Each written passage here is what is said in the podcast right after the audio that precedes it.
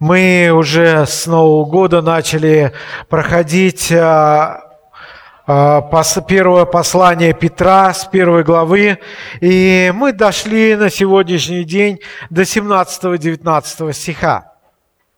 А, и давайте мы сейчас вместе еще раз прочитаем эти стихи.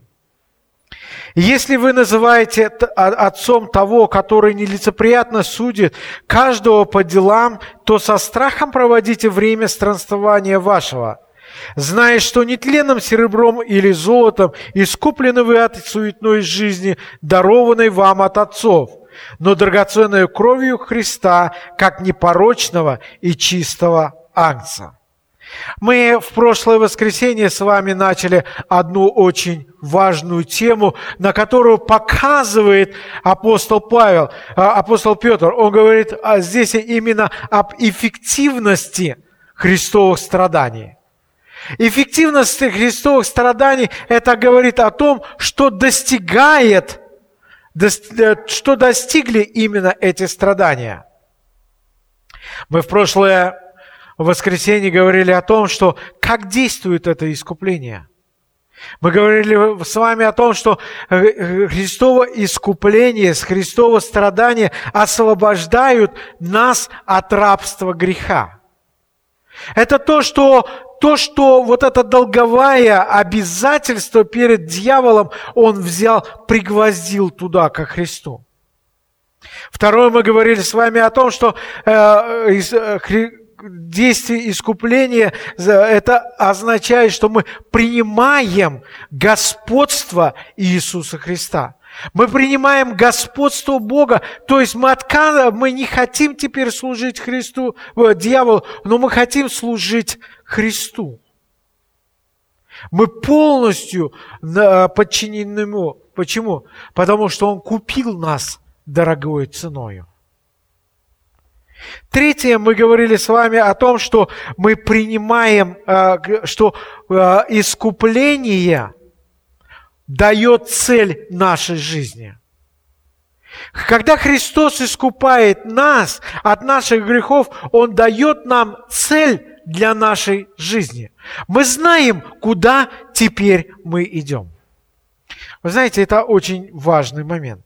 Когда разговариваешь с разными людьми, и особенно с молодыми, и задаешь им вопрос, какая твоя цель жизни, обычно люди не знают, как это ответить. Ну, я живу ради того, чтобы жить. А дальше? Ну, я вот хочу заработать, я хочу иметь детей, я хочу иметь внуков. Дальше – Какая цель моей жизни? Когда будет моя смерть? Когда мне будет лет 80, 90? Могу ли я сказать, что вот теперь я достиг с этой цели? Я стремился, Бог мне поставил эту цель, и я стремился всю жизнь к этой цели. Второе, мы говорили с вами о том, какова цена этого искупления – мы говорили с вами о том, что цена, которую заплатил Христос, это очень-очень огромная. Что все ценности мира недостойны того, чтобы заплатить за наше спасение. Это не просто какая-то дешевая вещь. Спасение – это очень дорогая, э, заплачена дорогая цена. Знаете, очень многие люди относятся к спасению очень-очень спокойно. Ну, а, примерно так, знаете, помолился, я имею спасение, дальше что хочу, то и делаю. Это примерно, знаете, как а, если только вам дали какое-то колечко и говорят, на, я тебе дарю. Вы взяли это колечко и думаете, ну это какой-нибудь китайский ширпотреб. Рублей за 30 ваше отношение к нему. Вы можете бросить где-то, потерять, ну и ладно, ну что потеряли. 30 рублей – невелика ценность. Какая разница? Но через некоторое время, если только вы узнаете, что это колечко стоит все ваше имущество, да еще плюс всех ваших родственников и друзей, ваши отношения. Сразу вы будете его очень ценить. Вы будете очень бережно к нему относиться.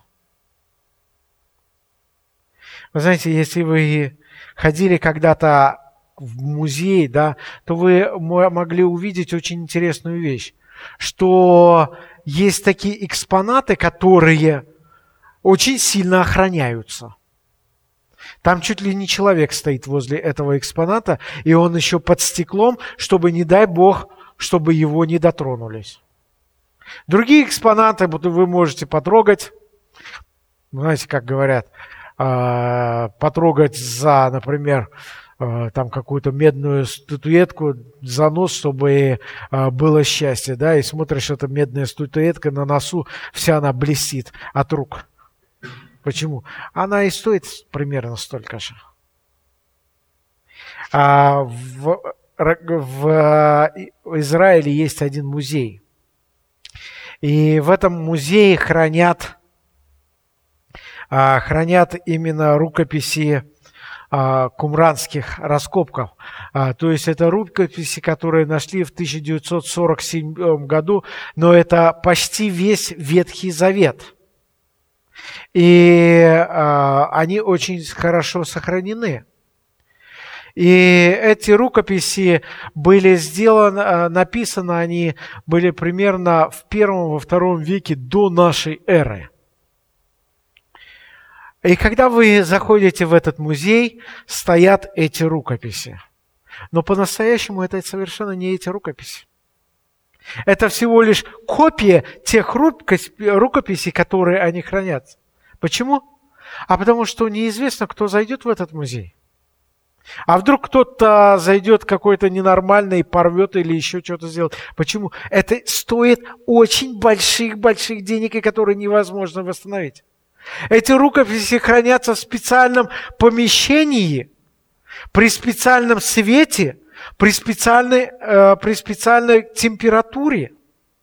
Его это, э, это место очень сильно охраняется. Туда не может каждый войти. Там только э, избранные люди могут туда зайти, и то предохраняясь от многих-многих вещей, чтобы эти рукописи не потеряли. Почему? они стоят очень-очень дорого. Вы знаете, от того, насколько я понимаю, какую цену Бог заплатил за, мое, э, за мои э, именно э, спасение, от этого будет зависеть, как я отношусь к своему спасению. Если я понимаю ту именно цену, которую Христос заплатил за, мои, за мое спасение – я не буду относиться к этому с пренебрежением. Апостол Петр говорит, что за наше спасение заплачена огромная цена. Мы сегодня будем вспоминать именно Христово страдание, как, именно какую ценою мы достались Богу. Христос оставил эту заповедь для того, чтобы мы могли помнить, кому и как мы должны. Мы куплены, то есть мы не принадлежим себе. Очень часто мы думаем, что, ну, вы знаете, мы принадлежим себе. Хотелось бы посмотреть на того человека, которого купили. Как он может принадлежать себе, принадлежать себе? Его жизнь уже не принадлежит себе. Его жизнь принадлежит тому, кто, кто его купил. Мы куплены мы принадлежим Богу. И сегодня я хотел бы закончить эту целью. И именно в чем результат нашего искупления? В чем эффективность именно результата этого, этого искупления? Давайте еще раз прочитаем эти слова. Если вы называете отцом того, который нелицеприятно судит каждого по делам, то со страхом проводите время странствования вашего, зная, что нетленным серебром или золотом искуплены вы от жизни, преданной вам от отцов, но драгоценной кровью Христа, как непорочного и чистого ангца. Мы видим здесь э, первое, о чем апостол Петр говорит, что если вы называете отцом того, который нелицеприятно судит каждого по делам. Мы усыновлены Богом. Бог усыновляет через искупление нас к себе. Апостол Петр говорит, что мы не просто теперь только рабы, мы еще и э, друзья, но мы и также являемся сынами или детьми Божьими. Но вы знаете, что интересно? Посмотрите, апостол Петр сделает, делает здесь маленькую ремарку. В третьем стихе э, в этой же главе Бог, э, Петр говорит о том, что Он возродил нас, чтобы мы были Его детьми. А здесь Он говорит, если вы называете, если вы осознали, что Бог является для вас действительно Отцом, то насколько вы доверяете Ему? Насколько мы осознаем, Насколько мы верим и доверяем Богу, что Он является действительно нашим Отцом. Это дает очень большие привилегии, но это дает и также громадную ответственность. Посмотрите, очень интересно. Как-то мы не были долго в одной местности, и когда мы приехали, Э, в ту местность. Было, э, это прошло несколько, около 10 лет. Было очень интересно посмотреть, как церковь изменилась. И ты сидишь уже где-то в рядах, смотришь на людей, э, особенно на молодых, и ты видишь, ага, вот этот человек, это вот из этой семьи, вот этот человек, скорее всего, вот из этой семьи. Почему? потому что дети очень часто похожи на своих родителей. Бог говорит о том, что если только мы называем того, кто является, кто является нашим отцом, мы хотим быть похожими на него. Мы стремимся к этому. Я хотел бы задать вопрос. Насколько мы действительно стремимся? Апостол Павел в Римлянам 8 главе 15 стихом говорит такие слова. «Потому что вы не приняли духа рабства, чтобы опять жить в страхе, но приняли духа усыновления, которым взываем Ава Очи». Насколько Бог действительно является нашим Отцом? Называем ли мы Бога нашим Отцом?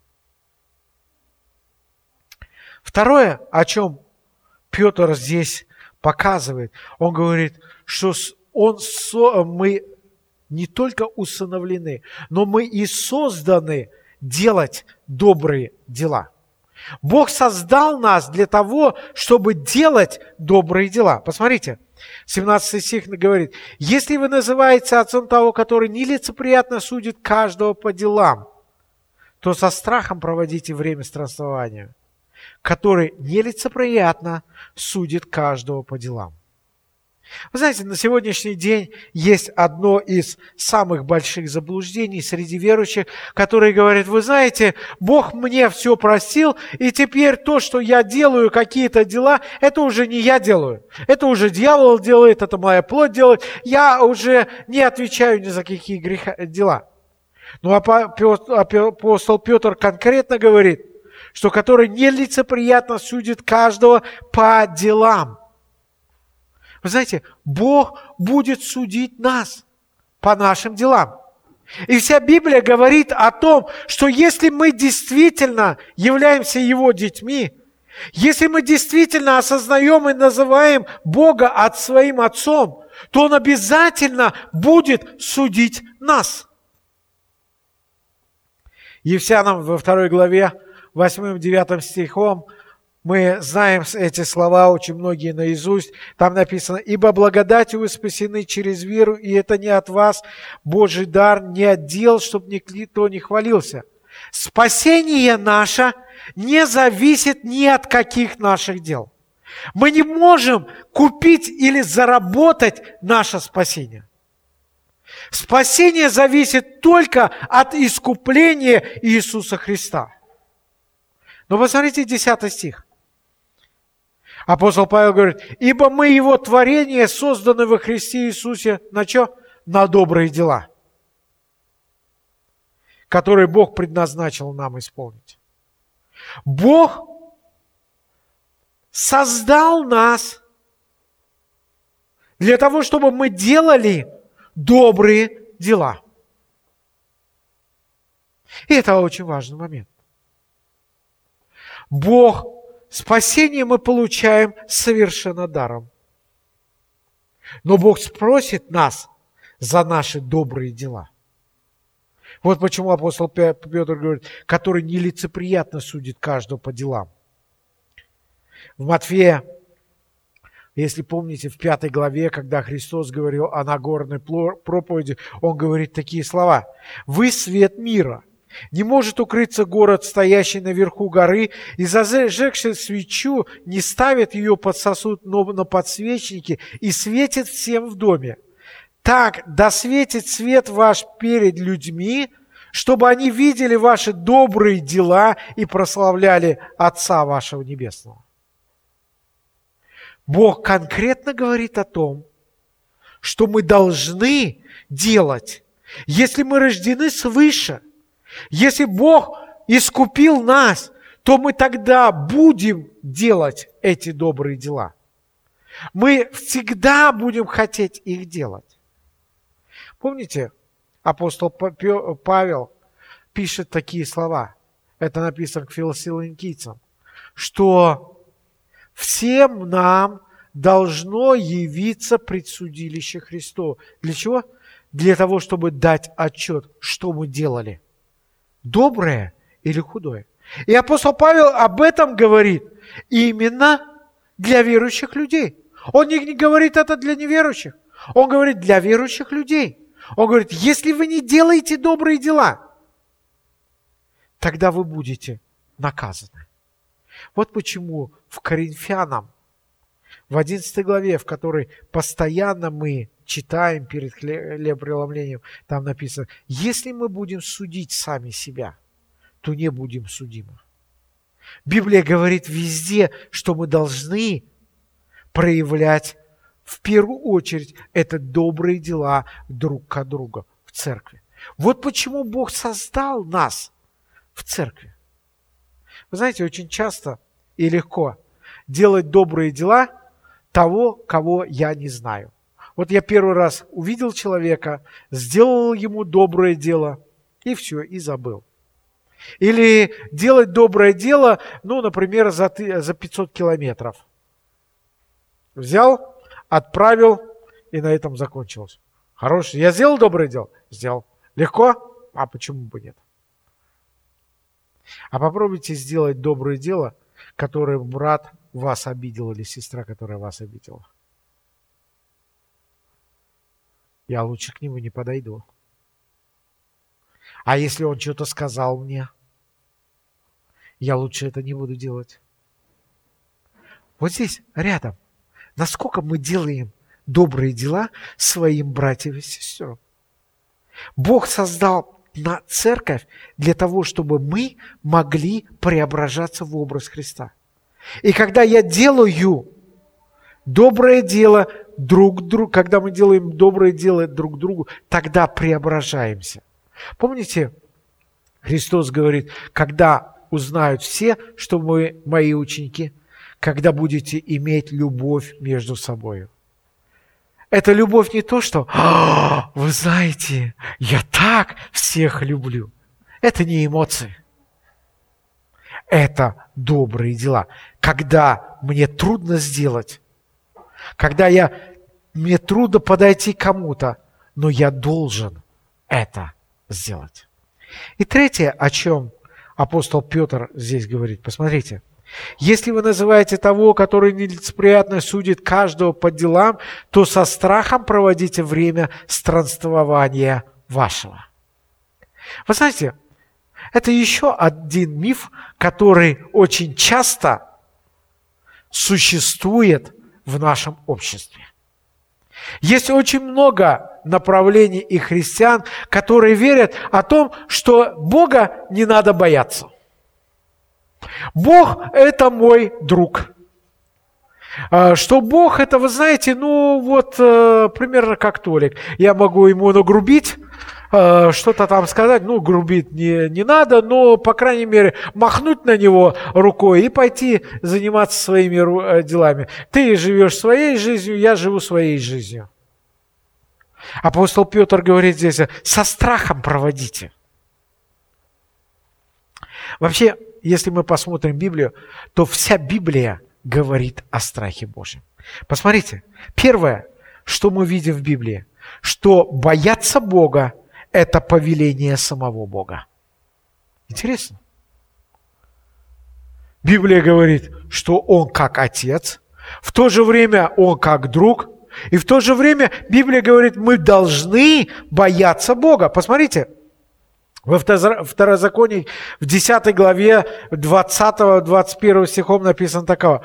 «Господу Бога твоего бойся и Ему одному служи, и к Нему прилепись, и, ему, и, и Его именем клянись. Он хвала твоя, Он Бог твой, который сделал с тобой те великие и страшные дела, которые видели глаза твои».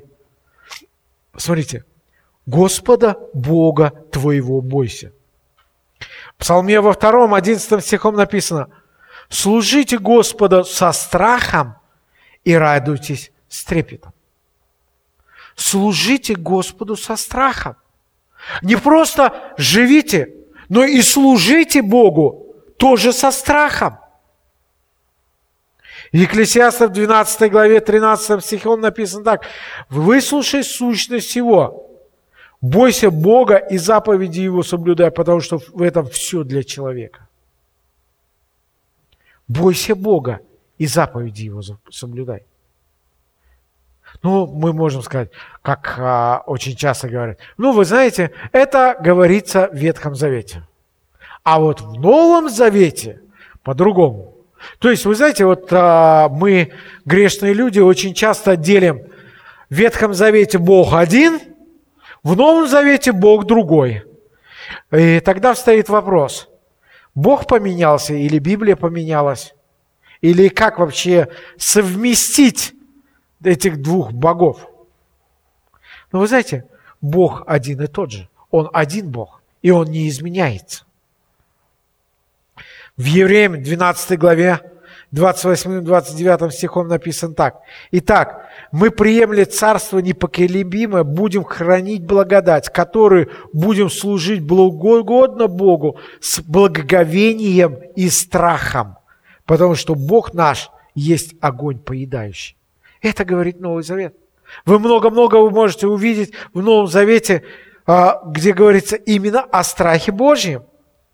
И уже даже в последней книге Откровения, в 14 главе, мы опять читаем, посмотрите, с 6 стиха. «И увидел я другого ангела, летящего посередине неба, который имел вечное Евангелие, чтобы благовествовать живущим на земле, и всякому племени, и колену, и языку, и народу». И что он говорил? И говорил он громким голосом, «Убойтесь Бога Господа и воздайте Ему славу». Убойтесь Бога. Вы должны бояться Бога. Вы знаете, это действительно очень важный момент. Если только я не боюсь Бога, тогда что? Тогда я не поступаю по повелению Божьему. Второй момент из этого исходит. Если я боюсь Бога, то в таком случае какие благословения я имею от страха Божьего? В чем тогда заключается благословение? Естественно, мы обо всем говорить не можем. Если кто помнит, мы проходили на малой группе о страхе Божьем, наверное, около двух месяцев.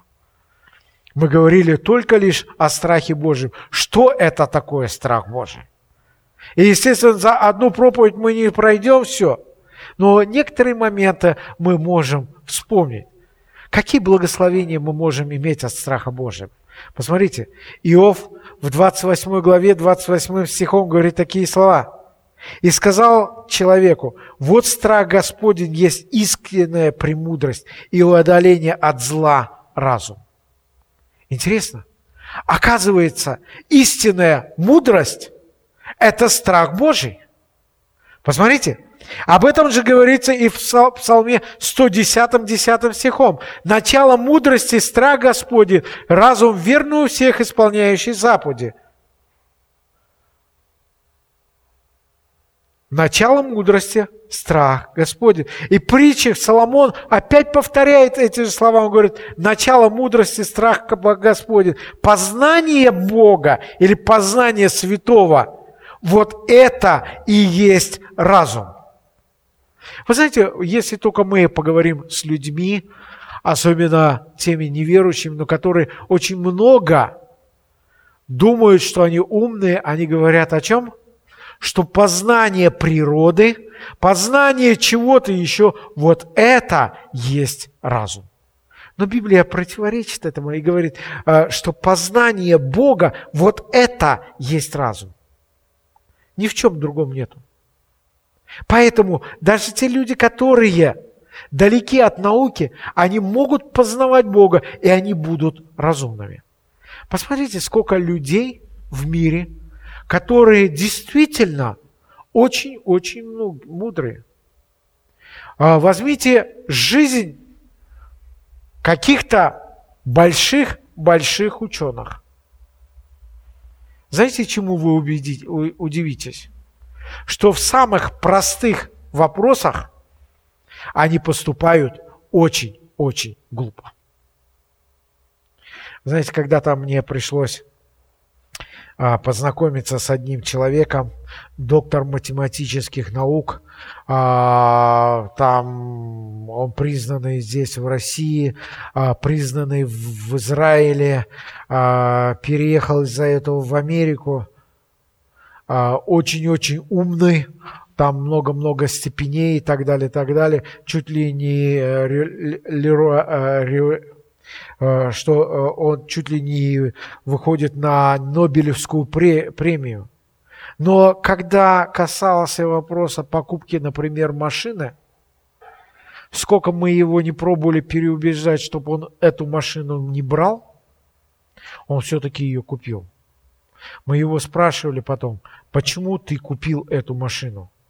А он говорит, ну вы знаете, мне кажется, чем больше машина, тем она, во-первых, лучше, безопаснее и, и хороша. Заплатив за эту машину в три дорого, на следующий день поехал ремонтировать. Притом отдал большие-большие деньги для того, чтобы ее отремонтировать. И дальше, если мы посмотрим, как он поступал в воспитании ребенка и так далее, так далее, все время приходилось чесать затылок. Как можно, вроде бы такой умный человек, в таких простых вопросах совершенно не понимает?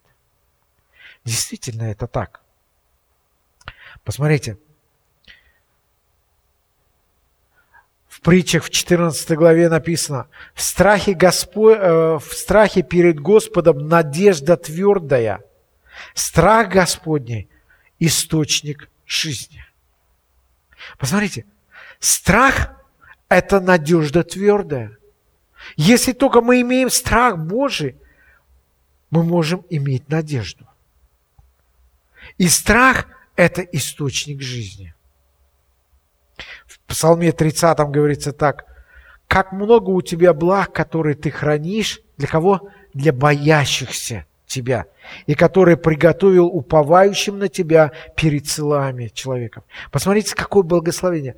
Для много благ для тех, которые боятся Бога.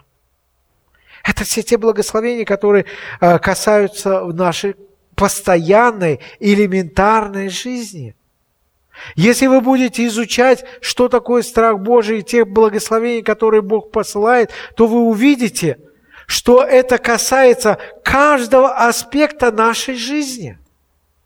Посмотрите, 33 псалом.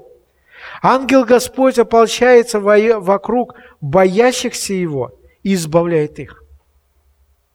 Это благословение, которое Бог дает для боящихся Его. В притче 19 главе написано, «Страх Господень ведет к жизни, и кто имеет его, всегда будет доволен, и зло не постигнет его». Вы знаете, мы живем в мире, где нету благодарности, где нету совершенства, совершенно довольства. Все, все люди хотят что-то больше, больше, большего. Но Библия говорит нам, что страх Господень ведет нас к благодарности. Он ведет нас к довольной жизни, к счастливой жизни. И что вот этот страх, э, она, она нас не будет постигать. Почему? А потому что очень часто с недовольным человеком очень тяжело общаться. Если человек недоволен, если человек неблагодарен, то в таком случае с ним тяжело общаться. Обычно из-за таких людей возникают какие-то ссоры, какие-то неприязни. Страх Господень ведет к жизни. В 102-м псалме написано, «Ибо как высоко небо над землей, так велика милость Господа к боящимся Его». Я бы хотел спросить, насколько мы боимся Бога? Имеем ли мы этот страх? Искупление Христа – это дает нам именно страх перед Богом. Третье. Почему мы должны э, или почему мы, нам необходимо иметь страх Божий? Посмотрите, в притче 18, 8 главе 13 стихом сказаны такие слова. «Страх Господень – это ненавидеть зло». И дальше перечисляется, в чем заключается зло. Это гордость, высокомерие и злой путь, и коварные уста я ненавижу, говорит Бог. Страх Господень, Он ненавидит зло. И это зло в первую очередь, которое проявляется в моей жизни. Если я имею страх Божий, то тогда я буду бороться со, своим, со своей гордостью. Тогда я буду бороться со своим э, высокомерием. Тогда я не пойду по злому пути. И тогда я буду очень внимателен к своим устам. Вот почему апостол Иаков в первой, э, во второй главе говорит, что язык – это неотвратимое зло. Христос говорит, не то оскверняет человека, что входит в уста или вовнутрь человека, а что оттуда исходит. Чем наполнено наше сердце?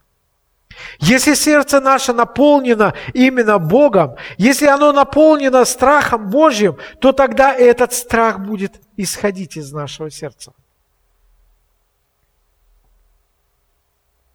Страх Божий необходим нам для того, чтобы мы могли поклоняться Богу. Посмотрите, Псалме 5, 8 стихом написаны такие слова. «А я по множеству милости Твоей войду в дом Твой, поклонюсь святому храму Твоему в страхе Твоем». Поклонение не во Богу невозможно без страха Божьего. Если я не имею страха Божьего, то я не могу поклоняться Богу. Тогда я ставлю Бога ниже, чем я чем я. Я себя начинаю возвышать. Это то, что дьявол был сделан, и почему он был не низвержен на землю. Страх Божий нам необходим для того, чтобы мы могли служить Богу. Посмотрите, во втором псалме 11 стихом мы, мы читали уже этот стих. «Служите Господу со страхом и радуйтесь с трепетом». Служите Богу со страхом. Без страха Божьего мы не можем служить Богу. Страх Божий нам нужен для того, чтобы не грешить. Посмотрите, в исход в 20 главе 20 стихом сказано такие. «И сказал Моисей народу, не бойтесь, Бог пришел, чтобы испытать вас, и чтобы страх Его был пред лицом вашим, дабы вы не грешили». Если только мы хотим не грешить, мы должны иметь страх Божий притчах 16 главе 6 стихом сказаны такие слова. «Страх Господень отводит от зла». Если я боюсь Бога, то я не буду хотеть грешить. И вот это то, что дает нам искупление. Это то, что отличает нас, людей верующих, от людей неверующих. Это то, что Бог дает нам искупление, э, страх Божий. Третье, еще один момент. Страх Божий приводит нас к общению друг с другом. Вы знаете, очень часто, когда вы будете разговаривать с людьми, и которые не хотят идти именно в церковь, которые говорят, ну, вы знаете, я покаялся, я принял Христа в свое сердце, я спасен, а теперь где-то, ну, я сам молюсь, я слушаю проповедь, я сам читаю, э, читаю общение. Можете заметить одну очень интересную вещь, что эти люди обычно не имеют страха Божьего. Страх Божий всегда приводит к общению детей Божьих. Посмотрите, в Малахии 3 главе 16 стихом написаны такие слова.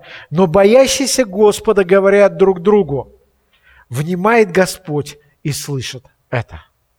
Боящиеся Бога, они имеют общение друг с другом. Они стремятся в общение друг с другом. Вот почему 1 Иоанна в 1 главе 7 стихом мы читаем такие слова. «Если же ходим во свете, подобно как Он во свете, то имеем общение друг с другом.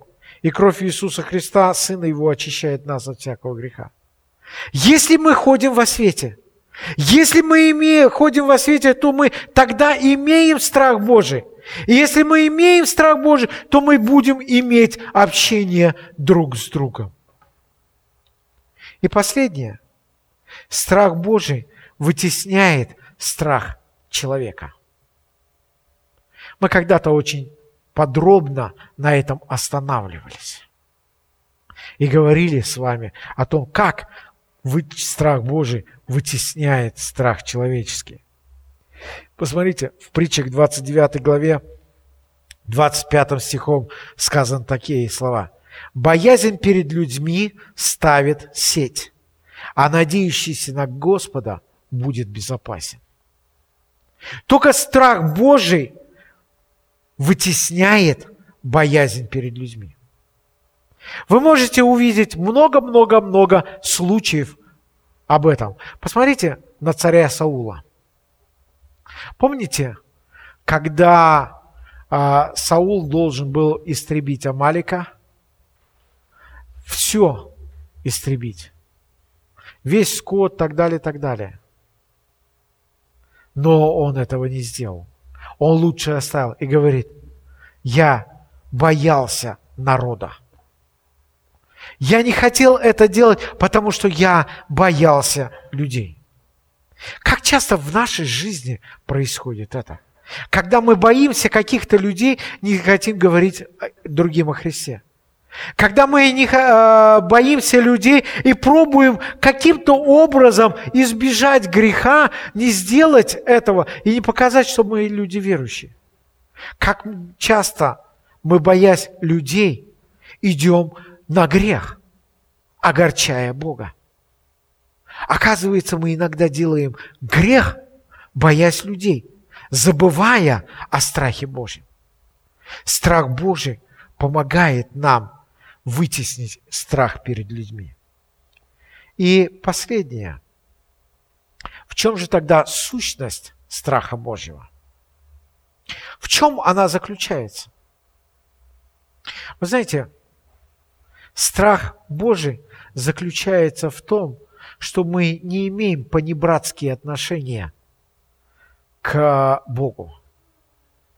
Страх Божий заключается в том, что мы осознаем, кто такой Бог. Вот вы знаете, а, очень часто говорят, да, мы выбираем президента. А если вас сейчас даже самый простой президент Татарстана вызовет к себе. Как вы будете себя чувствовать? Вы оденетесь, поброетесь, приведете себя в порядок. Будете заходить туда, ну и так чувствовать очень-очень-очень нехорошо. Почему? Потому что вы осознаете его положение.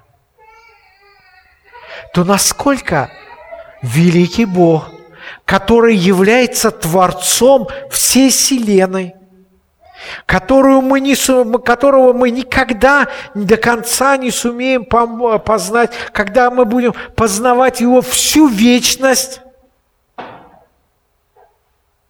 который создал всю эту Вселенную. Подумайте о себе. Как работают ваш, ваши руки? Вы знаете, вот когда я учился на программиста, нам а, учитель говорил такие слова. Вы должны знать одну очень а, важную особенность. Программисты ненормальные люди. Вы должны научиться думать совершенно по-другому, чем все. Мы спрашивали, как? А вот, например, что вы хотите, что вы будете делать, чтобы пожарить сковородку? Э, это э, яйца. Все люди скажут, возьмем яйца, возьмем сковородку и начнем жарить. Программист так не ответит. Он говорит, подойду к шкафу, протяну руку, открою дверь, нагнусь. Сначала нагну одну ногу, потом нагну вторую ногу. И так далее, и так далее, и так далее. И это вы все должны расписать. Это то, что происходит в нашем уму. Все эти действия попробуйте на листочке расписать. Самую элементарную вещь, что вы делаете, и как это происходит. И вы увидите, что в вашей голове работает громадный-громадный механизм, над которым вы совершенно никогда не задумываетесь. Это такими нас создал Бог. Посмотрите, в пятом псалме написано, «А я по множеству милости Твоей войду в дом Твой, поклонюсь святому храму Твоему в страхе Твоем». Я зайду и поклонюсь как-то в чем? Я буду понимать то величие, перед каким я предстал. Страх Божий возникает от того, насколько я познаю Бога. Насколько я понимаю, насколько я мелкий, насколько я маленькая песчинка. Насколько я понимаю все могущество Бога. В Псалме 88, 7, 9 стихом написаны такие слова. «Ибо кто на небесах сравнится с Господом? Кто между сынами Божьими подобится Господу? Страшен Бог в великом сомне святого. Страшен Он для всех окружающих Его. Господи Боже сил, кто силен, как Ты, Господи? И истина Твоя окрест Тебя». И уже в 12 псалме псалмопевец Давид уже воспевает такие слова – а, в этом же псалме 12 стихом говорит, «Твои небеса и твоя земля и вселенная, и что наполняет ее, ты основал». Север и юг ты сотворил. Фавор и Ермон и имени, имени твоем радуются. Крепка мышца твоя, сильна рука твоя, высока десница твоя, правосудие и правота – основание престола твоего. Милость и истина превосходят пред лицом твоим. Блажен народ, знающий трубный зов, ибо хотят, ходят во свете лица Твоего, Господи. А имени Твоему радуются весь день, и правдою Твою веселятся, ибо Ты украшение силы их, и благословением Твоим возвышается рог наш. Посмотрите, насколько я осознаю то, что Бог сделал для меня – Насколько я осознаю то, что какой Он великий. Во Второзаконии, в, шестом главе, в шестой главе, во втором стихе, со второго стиха о, Моисей говорит такие слова. «Дабы ты боялся Бога твоего, и все постановления Его и заповеди Его, которые заповедуют тебе, соблюдал ты». Мы должны бояться Бога. Для чего? Для того, чтобы продлились дни твои. И в третьем стихе написано, и тебе было хорошо. Для того бояться Бога, чтобы продлились дни наши, и нам было хорошо. Страх Господень есть источник жизни. Посмотрите, притча 14 глава. Страх Господний – источник жизни, удаляющийся от сетей смерти. Если только мы хотим действительно жить хорошо, исполнять все заповеди, если мы хотим познавать Бога и служить Ему, быть благодарными, мы должны бояться Бога. Я бы хотел, чтобы мы могли проверить наши сердца. Насколько мы боимся Бога. Насколько мы понимаем, насколько Бог велик.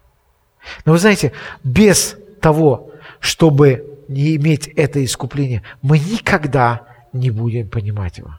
До тех пор, пока, если только я не попрошу Бога, чтобы Бог стал моим отцом, я никогда не смогу познать величие Бога.